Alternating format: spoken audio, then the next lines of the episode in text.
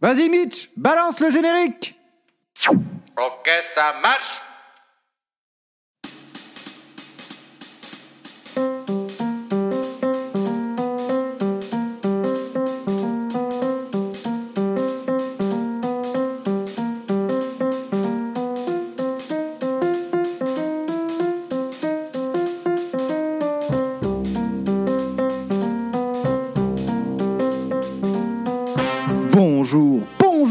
bienvenue pour un nouveau programme du Théâtre commence. Une rentrée tardive pour le Théâtre commence. Certaines circonstances ne m'ont pas permis d'enregistrer de podcast ces derniers temps. Pour cette nouvelle saison, mon acolyte Mitch est toujours présent. Bonjour, ici Mitch, heureux de rempiler pour une troisième saison et euh, impatient euh, d'entendre ces nouvelles histoires pour agrémenter euh, des textes de mes commentaires abjects. Alors qu'est-ce que tu m'apportes aujourd'hui pour assouvir ma verve? C'est plutôt euh, joliment dit Mitch, mais euh, pour ce podcast, tu es le diffuseur d'ambiance en fait. Comment ça? J'ai pas signé pour ça moi En fait, Mitch, euh, en cette période d'Halloween, j'avais envie de raconter des histoires plutôt sombres, assez terrifiantes. Donc si je te dis rire diabolique, tu me lances. Euh, c'est pas forcément ce que j'attendais là en Je fait. suis désolé, euh, mais pour moi un enfant c'est diabolique. Aucune différence entre bien et mal. Bah tiens, euh, ça souhaite jamais se laver. C'est bizarre ça, hein? Peut-être que c'est le contact avec l'eau. Ouais, parce que regarde, euh, dans euh, les Grimmins, là, Gizmo, je suis désolé, mais faut pas le mouiller parce qu'il en sort quoi? Des méchants. Ouais, coïncidence? Je ne crois pas. D'accord, Mitch. Ce qu'on ce qu'on va faire en fait, c'est qu'on va commencer l'histoire et ça va sûrement te donner des idées. Alors, l'histoire du jour s'appelle La boiteuse. Nous sommes en Angleterre, le 22 décembre 1959, avec le lieutenant Miller. Il fait froid, il neige, il se dirige vers une scène de crime.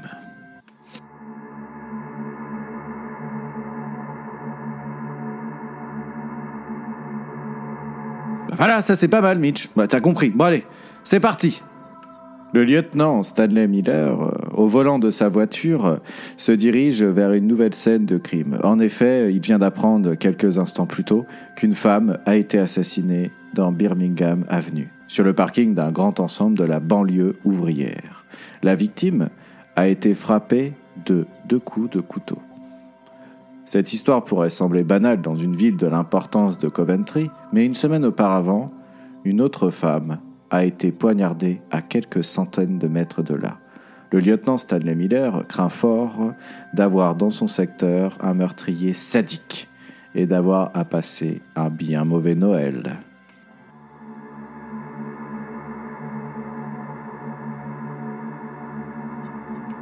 Stanley Miller se gare rapidement sur le parking à côté du car de police. Il constate qu'une foule de curieux s'est déjà stationnée silencieusement malgré la neige. Mais les flics sont là pour les écarter. Un agent s'approche de lui. Par ici, lieutenant Nous avons placé la victime dans le car. Près du véhicule, un homme d'une soixantaine d'années sanglote doucement. Le lieutenant soulève la couverture qui recouvre la civière.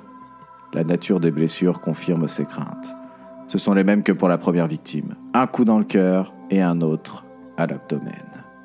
Mais il est surpris par quelque chose. La morte qu'il a sous les yeux est une femme entre 50 et 60 ans, grande et maigre, aux cheveux poivre et sel. Tout le contraire de la première victime, une petite blonde de 21 ans, plutôt grassouillette. C'est étonnant. Car d'habitude, ce genre de fou sadique s'attaque toujours au même type de femmes, les blondes ou les brunes, les jeunes ou les vieilles. Il faut croire que l'assassin de la banlieue de Coventry n'est pas comme les autres, à moins qu'il n'existe entre ces deux femmes, si différentes physiquement, un point commun qui lui échappe encore. Le lieutenant Miller descend du car et s'approche de l'homme en larmes. Pardonnez-moi, monsieur. Vous êtes le mari Oui. Savez-vous comment cela s'est passé? Ah Non. On m'a prévenu à l'usine. C'était en rentrant de son travail qu'elle elle a été attaquée. Que faisait votre femme, monsieur? Elle, elle était infirmière. Damn. Le lieutenant Miller pensait euh, trouver un point commun entre les deux femmes euh, face à leur profession, mais chou blanc. Il quitte les lieux du crime. De retour dans son bureau, il reprend le dossier du meurtre précédent. Il contemple la photo souriante de la disparue, un visage plein, un corps potelé, quelque chose d'enfantin dans toute la physionomie.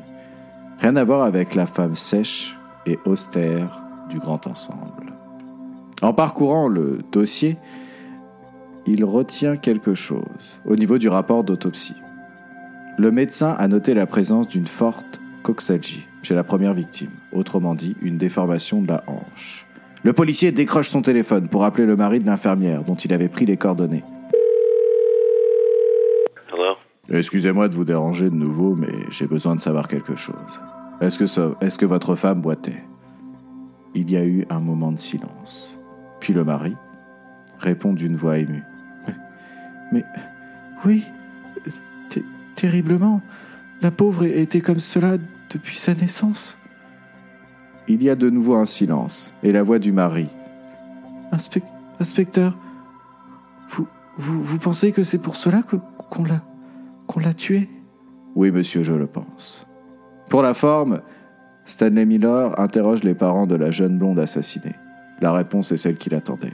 À la suite d'une coxalgie tuberculeuse attrapée dans sa petite enfance, leur fille boitait fortement.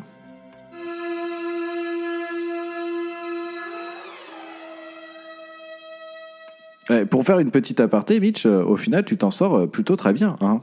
Bon, euh, il est vrai que j'ai eu un certain doute hein, quand je t'ai vu balancer les rires d'enfant, mais pour l'instant, c'est pas mal. Alors, qu'est-ce que t'en penses de cette histoire? Cette intrigue pour l'instant? C'est encore une histoire avec un mec qui a un problème avec les femmes. Faut qu'elle se pose des questions, hein, à force, parce que bon, c'est quand même particulier.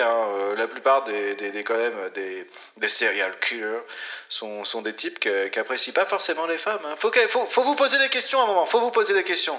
C'est pas forcément anodin si tout ça se passe. Ouais, ouais, ouais, ouais. Bah, euh, la prochaine fois, euh, fais-moi penser de ne pas te laisser parler euh, en toute impunité comme ça. Hein. C'est plus possible. Enfin bref, retournons avec le lieutenant Miller. Face à cette révélation et ces deux filles assassinées qui avaient en point commun le fait de, de boiter, le lieutenant Miller convoque les journalistes pour les mettre au courant et leur demander leur concours. Le soir même du 23 décembre, il publie des mises en garde en première page.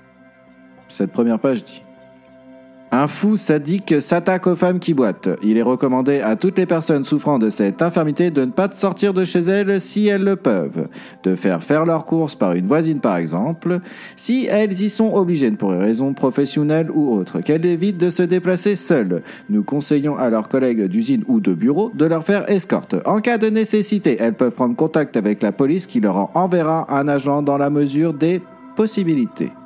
Ce butin d'information est également diffusé à la radio. Et du coup, euh, tous les habitants de, de, la ville sont bientôt au courant de cette désagréable affaire. Le lieutenant Miller euh, coordonne les opérations à l'échelle de Coventry, c'est-à-dire qu'il va prévoir des patrouilles qui vont quadriller les quartiers populaires, principalement la nuit. De plus, il demande et obtient des policiers de choc envoyés exprès de Londres. Ce sont six jeunes femmes qui ont reçu dans les écoles de police un entraînement particulièrement poussé à toutes les techniques de combat. La plus frêle d'entre elles est capable d'immobiliser un colosse avec une prise de judo ou même de tuer d'un coup de karaté. Ya Mais le lieutenant Stanley Miller a autre chose à exiger d'elle. Étudiez chacune votre parcours, mesdames. Tous les quarts d'heure, vous vous signalerez par radio maintenant je vais vous prier de vous entraîner à boiter. Le lieutenant contemple pendant quelques minutes ces femmes qui tournent en rond en se déhanchant dans son bureau. Et il comprend ce qui a pu se passer dans la psychologie détraquée du meurtrier. Une femme qui boite a quelque chose de choquant. Un fou sadique peut fort bien y voir un comportement provoquant et même impudique. Il faut arrêter cette démonstration qui l'a mis malgré lui mal à l'aise. Euh, je vous remercie, mesdames. J'attire votre attention sur le fait que le plus difficile est de boiter longtemps. Cela devient rapidement pénible et surtout on a tendance à l'oublier. À reprendre la démarche normale. Je vous conseille de vous répéter mentalement. Je boite, je boite. Bonne chance et bon courage.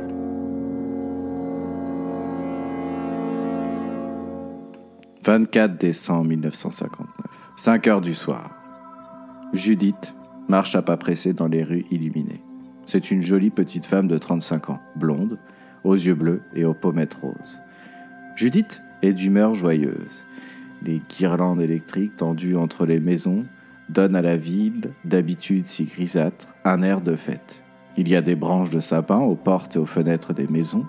Des groupes d'enfants chantent des cantiques en demandant une petite pièce. En ce jour de réveillon, la banque où elle travaille a libéré le personnel une heure plus tôt pour qu'il puisse accomplir ses achats. Et c'est précisément ce que Judith est en train de faire. Après avoir acheté des jouets pour Nicolas et Marjorie, ses enfants, elle va chez le boucher, prendre la dinde qu'elle a commandée. La seule chose qui gâte un peu sa joie est cette navrante nouvelle qu'elle a apprise le matin à la radio. Les malheureuses. Comment peut-on faire une chose pareille et un soir de Noël? Judith sort avec sa dinde sous le bras. Elle est maintenant lourdement chargée et il neige. Elle est tout près de chez elle, mais malheureusement, les autobus sont bondés.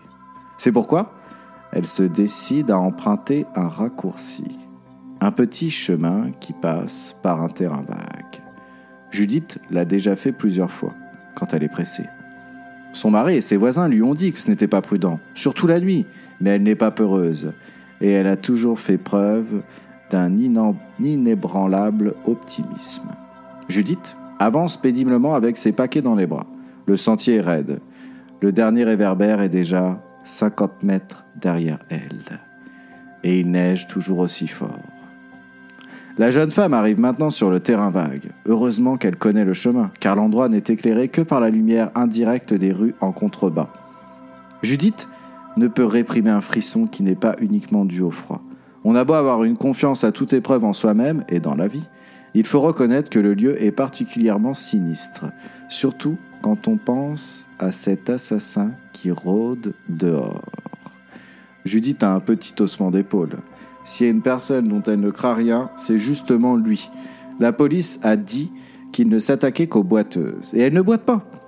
Il n'empêche qu'il y a, dans une grande ville comme Coventry, toutes sortes de personnages qu'il serait très déplaisant pour une femme de rencontrer en pleine nuit, au beau milieu d'un terrain vague. Elle presse le pas et pousse un cri tandis qu'elle s'étale de tout son long en lâchant les cadeaux et la dinde. Elle vient de buter contre une grosse pierre qui lui a fait perdre l'équilibre. Elle bougonne. Ah, je parie que la dinde est toute sale. Elle est jouée pour les gosses aussi. Elle se relève, se baisse pour prendre la dinde et pousse un cri de douleur. Son pied droit lui fait atrocement mal. Elle s'est certainement foulé la cheville. Elle essaie de faire quelques pas, mais la douleur est intolérable. Et c'est alors qu'elle éprouve une sensation de vertige sans fin. C'est tellement idiot, tellement inimaginable, tellement épouvantable. Elle boite. Instinctivement, Judith s'arrête de marcher, ou plutôt de boiter. Elle vient d'entendre le bruit d'un pas d'homme lent, pesant, qui vient dans sa direction. Le cauchemar commence.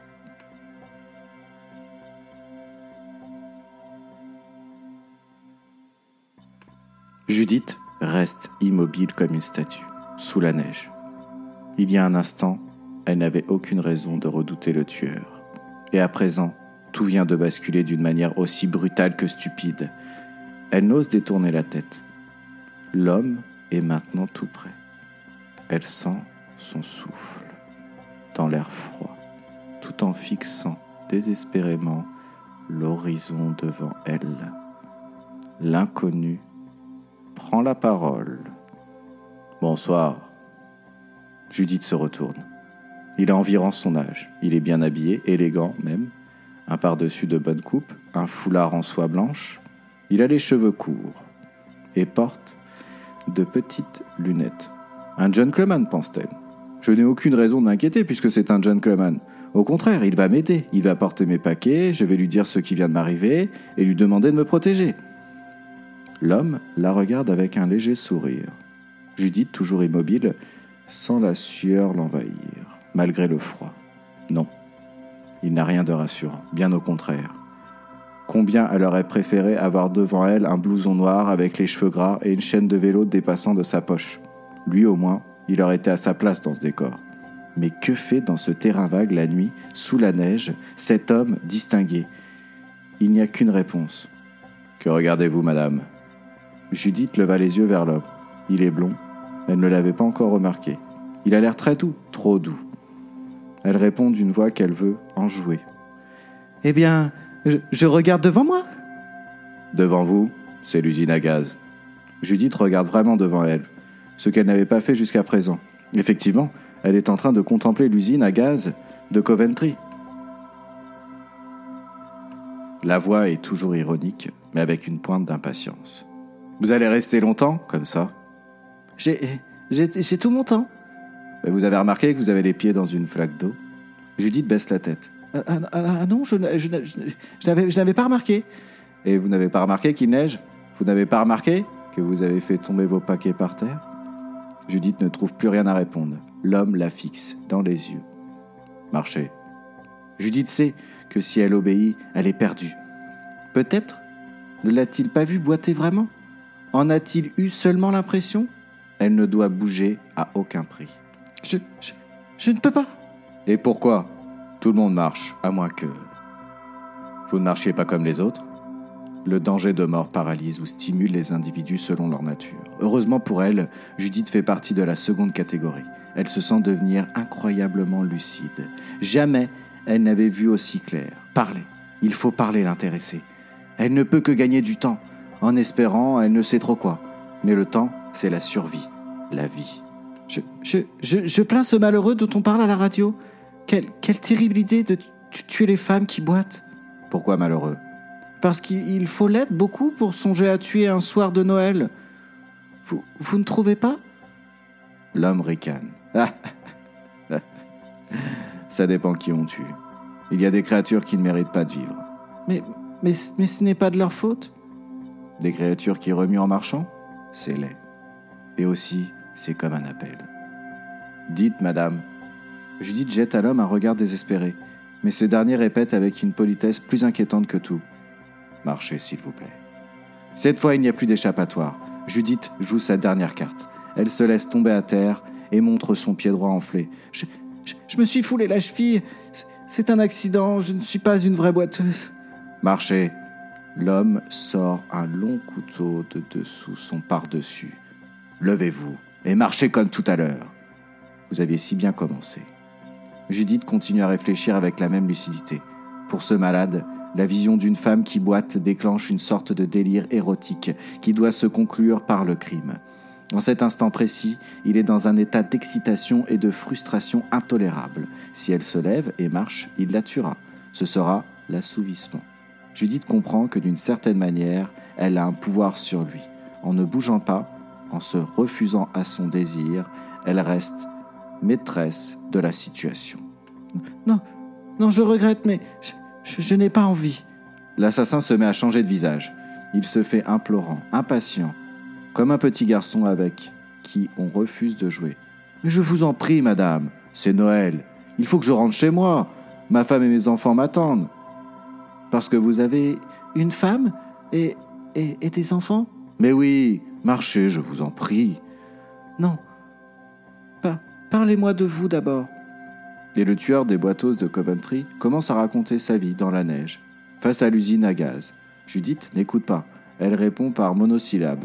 Elle attend le miracle qui doit la sauver. Enfin, ce n'est pas possible. On a dit à la radio que la police quadrillait toute la ville. Comment pourrait-elle négliger ce terrain vague qui est un vrai coupe-gorge?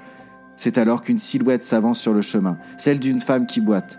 L'homme quitte Judith pour se précipiter sur elle.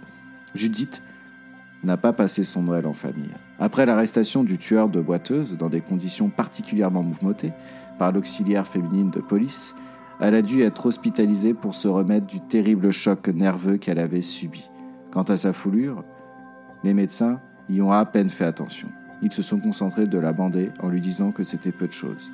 Il est vrai qu'entre la vie et la mort, il suffit parfois de peu de choses. Voilà, cette histoire est terminée. Elle provient du livre de Pierre Belmar, Nuit d'angoisse, volume 1. J'espère que vous avez pris du plaisir à écouter cette histoire. Moi, j'en ai pris énormément à la raconter. Sur ce, je vous souhaite une magnifique journée, une belle soirée et une très bonne nuit. Voilà, ciao et à très vite sur le théâtre commence